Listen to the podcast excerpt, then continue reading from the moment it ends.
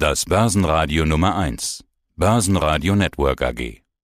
Heiko Thieme spricht Klartext. Der Heiko Thieme Club. Heiko Thieme, globaler Anlagestratege. Dann sprechen wir doch gleich mal über die Börsenlandschaft. Der DAX atmet heute aus nach fünf Tagen. Wie siehst du die Lage? Was bedeutet das alles für dich? Wir sind in der Phase der Sommerlethargie, wenn man so will, wo die Märkte fluktuieren. Das tun sie. Wir haben auch die Höchststände wieder neu gesehen. Der DAX-Index also um die 15.800 Marke war auch mein Thema vor zwei Wochen in Frankfurt, wo ich sagte, eins ist aus meiner Sicht klar fast garantierbar, also über 75 oder 80 Prozent Wahrscheinlichkeit, ich würde sagen 95 Prozent Wahrscheinlichkeit, dass wir die Höchststände in diesem Jahr noch nicht gesehen haben. Das hat sich mittlerweile auch in den letzten zwei Wochen schon bestätigt. Der DAX hat einen neuen Höchststand auf Schlusskostbasis gehabt, auch während der Börsensitzung bei 15.810 sind wir gewesen. Das gleiche auch an der Wall Street, wir haben neue Höchststände gesehen. Äh, aber die Frage ist die, wie weit werden wir steigen? Und da setzt es bei mir an. Wir haben das letztes Mal auch diskutiert, ich war in den letzten zwei Sitzungen. Und die Schlussfolgerung bei mir heißt, wir sind angestiegen über 30 Prozent seit November vergangenen Jahres bis zum Ende Juni dieses Jahres bei den Börsen USA und Deutschland genommen über 30 Prozent in neun Monaten. Das ist sensationell, das ist äh, kaum nachvollziehbar. Äh, ansonsten an der Börse würde also bedeuten, dass wir über 40 Prozent äh, im Jahr an zulegen und das Jahr bringt normalerweise auf den DAX Tesorieren inklusive Dividenden gut acht bis neun Prozent in den USA, wo man ja der Dow Jones und der Standard Poor's 500 Index sind ja nicht thesaurieren, das heißt, die Dividenden sind nicht eingerechnet, sind ein, nicht eingerechnet, sondern ein reiner Preisindex. Es ist nur der Preisanstieg, der zählt. Da liegen wir deutlich niedriger, liegen wir um die 5,5 bis 6 Prozent. Aber mit den Dividenden kommen wir dann doch auf höhere Ergebnisse als in Deutschland, nämlich 10, 10,5 Prozent.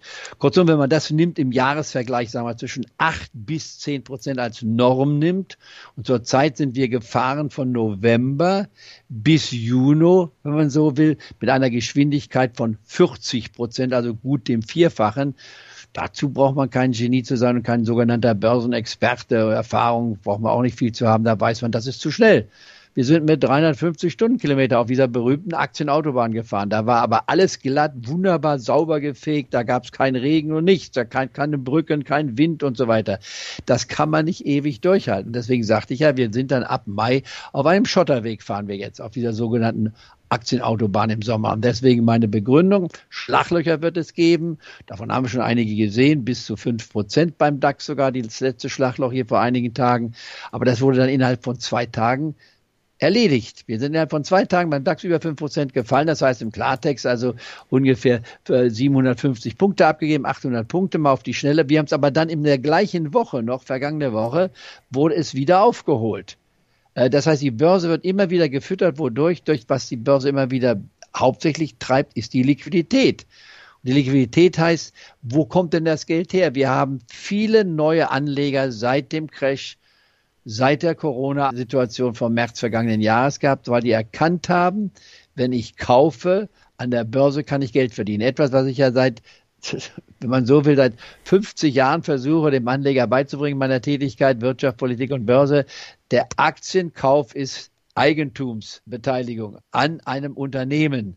Man ist nicht selbst der Unternehmer, aber man beteiligt sich daran. Und die Unternehmen werden en gros eher positiv als negative Ergebnisse fahren. Es gibt ein paar, die bleiben auf der Strecke, aber wenn man sein Portfolio mischt und nicht alles auf eine Aktie legt, kann man dabei nur gut fahren. Da kriegt man nämlich den vorgenannten Durchschnitt acht bis zehn Prozent pro Jahr. Das kriegt man weder bei einer Regierungsanleihe, es sei denn, es dreht sich um eine Regierungsanleihe aus fragwürdigen Ländern, die die Zinsen nicht bezahlen können, Argentinien zum Beispiel als Beispiel und so fort. Kurzum, es gibt im Immobilienbereich temporär fahren, da ist es unheimlich heiß, aber im Schnitt bringen Immobilien vier Prozent und nicht mehr und dann nimmt man eine Inflationsrate von drei Prozent an, dann sind das ein Prozent real gesehen.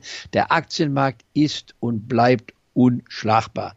Es gibt jedoch Phasen im Aktienmarkt, wo der Aktienmarkt überhöht ist. Haben wir gesehen beim neuen Markt, nicht wahr, äh, um die Jahrtausendwende. Das haben wir 2007 gesehen, als plötzlich, nicht wahr, hier die Hypothekensituation außer Rand und Band lief und der Aktienmarkt, nicht wahr, Höhen erreichte, die auch nicht realistisch waren. Und dann gibt es wieder das Gegenteil, wo plötzlich der Markt zum äh, Nulltarif angeboten wird, wie 2009 zum Beispiel. Der DAX-Index unter 4000, der Dow Jones-Index unter 7000.